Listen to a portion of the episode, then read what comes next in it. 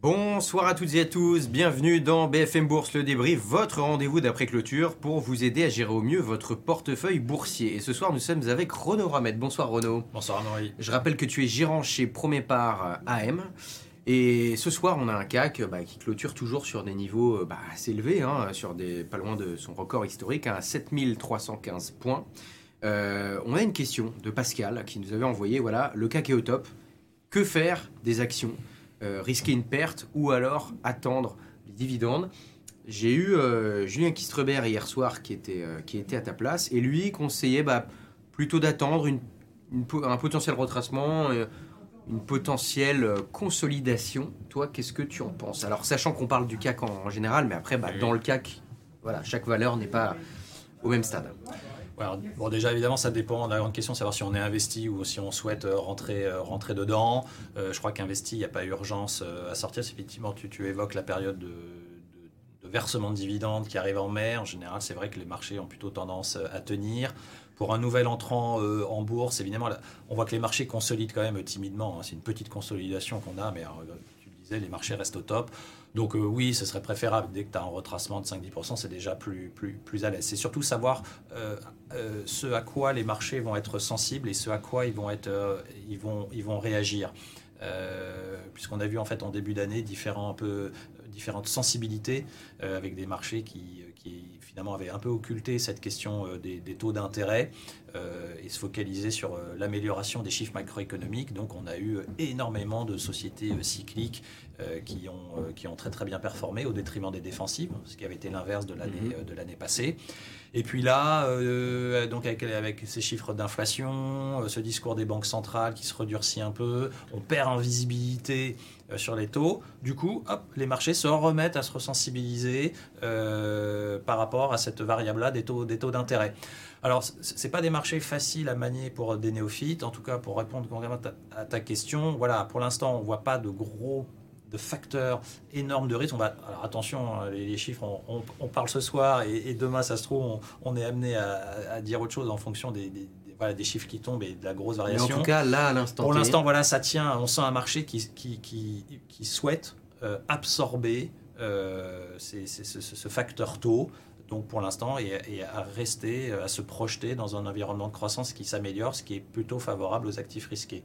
Voilà. Jusqu'à un certain point, euh, les taux ne peuvent pas non plus euh, augmenter trop fort. Mais ce canevas reste euh, néanmoins encore assez favorable. Le timing, tu le disais conjoncturellement, bon, voilà, mais ça commence à arriver, c'est pas tout de suite, mais ça pas non plus trop loin. ou sur le rendement du dividende, sur le CAC 40, on arrive à voilà, plus de 3, donc c'est pas non plus négligeable.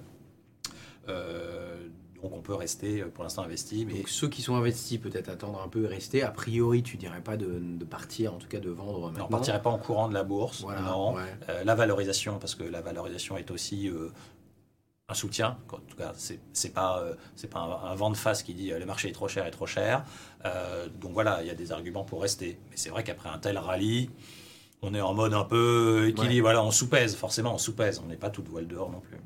Euh, et, pour ceux qui ne sont pas investis dans le marché ou qui hésitaient à renforcer leur position. Toi, tu, tirais potentiellement là ou alors t'attendrais un peu euh... Oui, alors c'est toujours le. Nous, on est assez favorable en bourse. Il y, a toujours ce, fameux graphique qui dit que tu as, le CAC 40, tu as des indices boursiers, puis tu as, le même avec des versements programmés. Il n'y a, pas photo. Bah, dans ce cas-là, quand, quand on n'en sait rien du timing, euh, euh, bah, on, divise ses investissements, on y va par palier, par état. Voilà, et ça, ça marche aussi sur, sur le long terme. Quoi. Donc, étaler ses points d'entrée. Ce qui n'est pas pareil une fois qu'on a tout investi. Donc là, on est vraiment dans dans les nouvelles marginales, quoi, forcément. ouais, non, c'est clair, c'est clair. Ok, bon, bah voilà. Donc pensez à étaler vos points d'entrée si, euh, euh, si vous pouvez le faire. Voilà, c'est le meilleur moyen de, bah, ne pas être trop dépendant d'une trop forte euh, baisse du marché dans, ces, dans ces temps un petit peu troublés. on avait aussi une question qui revenait souvent, c'est-à-dire voilà, des, gens qui débutent en bourse et qui nous demandent bah, finalement sur quelles sont les meilleures actions pour débuter en bourse, voilà, sur quel type de valeur j'ai intérêt à aller. Renaud, qu'est-ce qu'on peut leur dire ce soir? Euh, Comment est-ce qu'on peut les guider?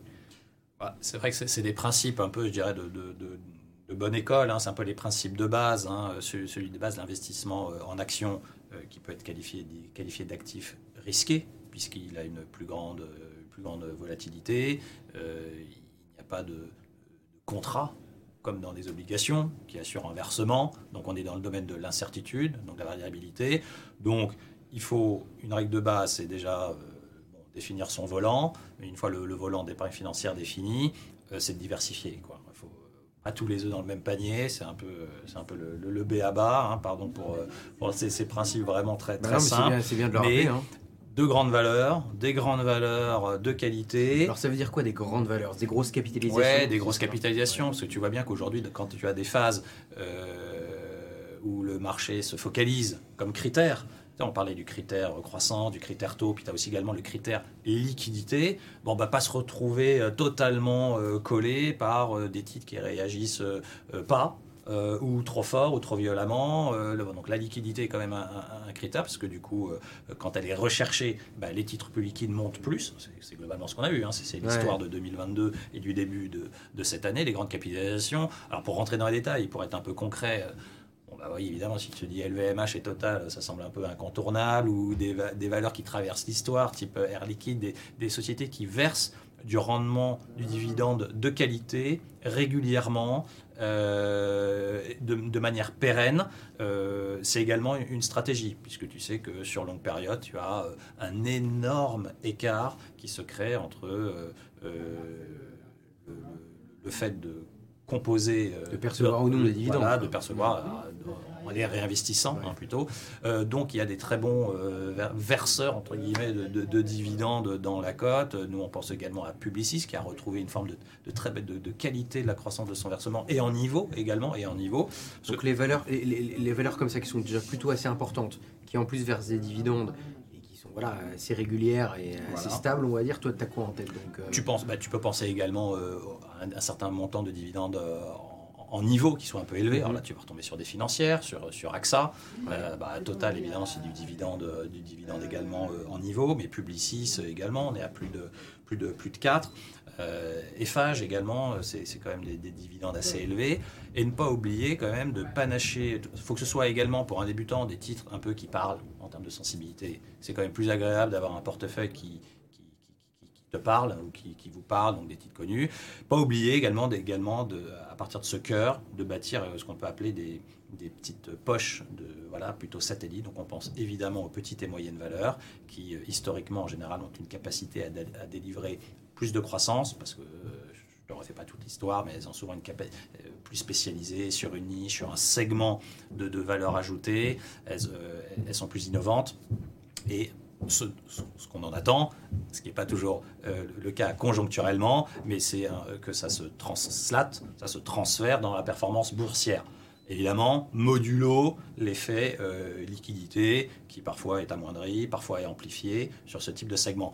Mais plein de pla- ou de valeurs moyennes, c'est également un bon arbitrage. Il n'y a pas que de la micro small non plus, euh, des titres, euh, des très beaux titres de valeurs moyennes. On pense à Technip, de- des types Technip Énergie qui ont des euh, ou GTT. Donc pensez autant, pensez également aux thématiques. Oui, tiens, Voilà, transition que énergétique. Est-ce que tu as un avis sur GTT en ce moment? Parce qu'on on a eu pas mal de questions aussi sur GTT.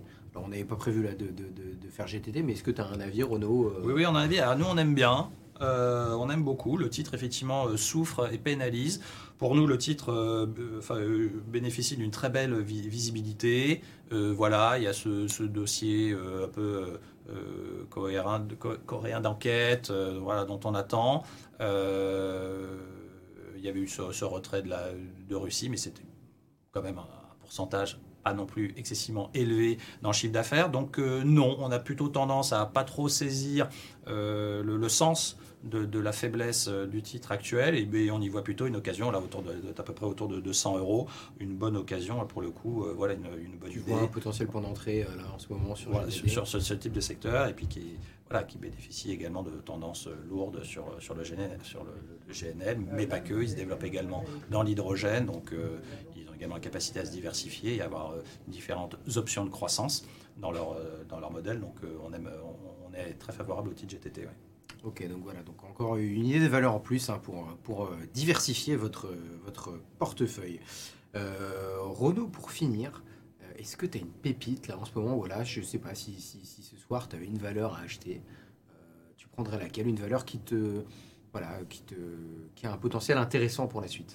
Oui, mais alors, Alors pêle-mêle, enfin, déjà en termes de classe, eh bien, on voit que pour, euh, face à des, par exemple, euh, stratégiquement entre des valeurs, euh, des grandes capitalisations qui ont beaucoup, beaucoup, beaucoup monté, parfois des, des micro small qui sont plus, plus à peine. Bah, on va bien aimer, on va plutôt aller cibler des valeurs moyennes. Il y en a, il y en a des belles, donc on est à peu près, par exemple, Technip Énergie.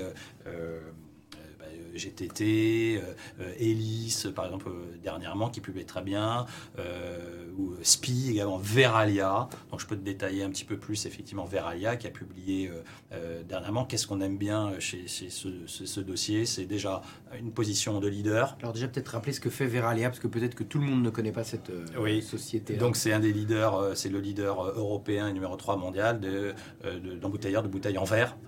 Voilà, fabricant de, bouteilles en verre, d'emballage, de contenants en verre. Donc euh, pour l'industrie, euh, donc on va retrouver dans des bouteilles, euh, bah, des bouteilles de, vin pétillant, non pétillant, les flacons, voilà, l'emballage en, verre. donc c'est une croissance mature. On n'est pas dans, on n'est pas dans la tech, hein, à croissance exponentielle. C'est un marché mature, mais très visible et très régulier, sur lequel, eh ben, il est possible de, de bâtir par une très saine gestion une régularité de la croissance. Conjoncturellement, euh, l'inflation vient, mettre, vient pointer son nez évidemment dans, le modèle-là, donc ils ont une capacité à passer des hausses de prix, ce qu'ils ont fait beaucoup plus tôt que leurs concurrents. Dès le premier trimestre 2022, ils emboîtaient le pas à la hausse des prix, donc on a eu une, croissance très forte l'année dernière, euh, avec des effets prix embarqués très importants. La croissance bah, devrait, devrait aller, puisque ce n'est pas vraiment la croissance en volume qui joue énormément. La croissance en, en effet prix, elle va probablement se, se, normaliser, mais ne pas oublier que c'est une société euh, très bien gérée, qui ont des couvertures énergétiques, puisque tu sais que pour fabriquer du verre, il faut du four, des fours, des fours... Euh, qui dépensent énormément d'énergie. Alors eux, ils sont également sur le sujet de la transition énergétique, en faisant mm-hmm. des fours et en, en les transition vers des fours électriques. Mais euh, disons que la couverture énergétique, la balance, cette fameuse balance coût-inflation, hein, ce qu'on appelle, euh, est très importante chez eux et elle est très bien gérée. Et donc c'est très favorable, un titre qui a déjà pas mal monté, mais pour nous il nous semble qu'il y a encore du, potentiel. Elle n'a pas euh, n'est pas encore pleinement valorisée pour nous à sa juste mesure. À quelques, quelques ratios, c'est un titre qui peut se payer en valeur d'entreprise sur résultat opérationnel à peu près à 9 fois l'année estimée, à 1,5 fois le chiffre d'affaires, alors que ces standards historiques sont, euh, sont plus élevés. Peut-être à 11 fois et peut-être à peu près 1,7 ou 1, et surtout face à son concurrent, euh, qui, qui, est numéro 2 derrière, Vidrala, qui se paye sensiblement plus cher, jusqu'à 14, euh, 14 fois la valeur d'entreprise sur EBIT. Donc pour nous, il y a une meilleure croissance, une meilleure visibilité, euh, une, gestion euh, opérationnelle de plus grande qualité, le tout avec une valorisation inférieure, un rendement du dividende très sympathique, on parle du rendement du dividende d'à peu près de supérieur à 4%. Donc euh, voilà, on se dit à peu près go. Des, perspectives, des révisions de, bénéfices par action qui sont révisées en hausse par la communauté financière sur 2023, mais également sur 2024. Hein, sais, en bourse, on va éviter un petit peu les one-shots, les, les, gros coups, grosse accélération sur une année, puis ça retombe derrière. Bah, c'est très bien, mais on, est un peu dans la spéculation, dans la grande agilité. Mm. On est plus confortable à euh, conseiller euh, une valeur dont on sait qu'il peut y avoir une, à rester dessus un peu longtemps. Donc voilà, Veralia, on est euh, tout à fait positif et confiant sur, sur le modèle et la capacité de la société à délivrer. Ok, bon ben voilà, Renaud, Renaud Ramed, positif sur Veralia ce soir. Et est-ce que ça peut, Veralia, ça peut rentrer dans la catégorie de, de ceux qui achètent leurs premières actions en bourse? Par exemple. Pareil, idéalement, on aimerait qu'elle réfléchisse un, petit peu, mais c'est vrai qu'elle a pas mal monté. Mais euh, voilà, espérer encore un upside de plus de 15 à 20 euh, ne nous semble pas euh, loin d'être inaccessible sur ce titre. Donc oui, oui, c'est le type de, société à conserver fond, fond de portefeuille. C'est une société qui, va grossir, donc sur lequel il n'y a pas non plus voilà, 10 000 questions à se poser. Il faut surveiller cette balance d'inflation, comment ça gère les coûts. Mais le métier est plutôt facile à comprendre. Euh, ça parle un peu à tout le monde. Euh, donc voilà, c'est des beaux dossiers. Oui, c'est ça. Concrètement, on voit, on sait ce que ça, voilà, c'est ce qu'on fait. On comprend, on, comprend. C'est très bien diversifié géographiquement. Donc euh, voilà, beau, beau, dossier de portefeuille pour débuter. Voilà, bon, bah, belle valeur si vous, si vous voulez débuter. Voilà, Veralia est un des, un des exemples que, que, Renaud vient de, vient de nous donner ce soir. Voilà, merci beaucoup Renaud, Renaud Ramette. je rappelle que tu es gérant chez Premier Part AM. merci beaucoup d'avoir été avec nous. Merci à toi, Maurice. Merci, merci à vous. Et euh, vous nous posez vos questions, bien sûr, hein, à bfmbourse.bfmbusiness.fr et on vous répond. Et d'ici là, on vous souhaite une excellente soirée sur BFM Business.